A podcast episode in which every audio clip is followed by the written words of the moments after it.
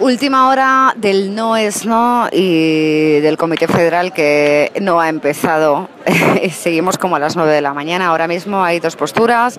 Termina el receso en el que han salido miembros del comité no demasiado conocidos, pero sí históricos, como Amparo Rubianes, diciendo que las cosas están muy mal.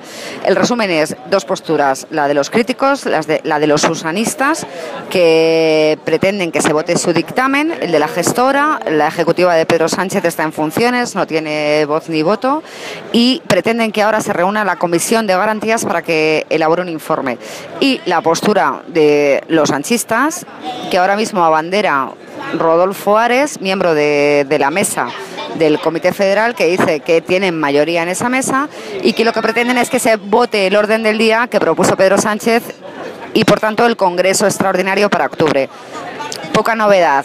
El Comité Federal del Partido Socialista va para muy largo.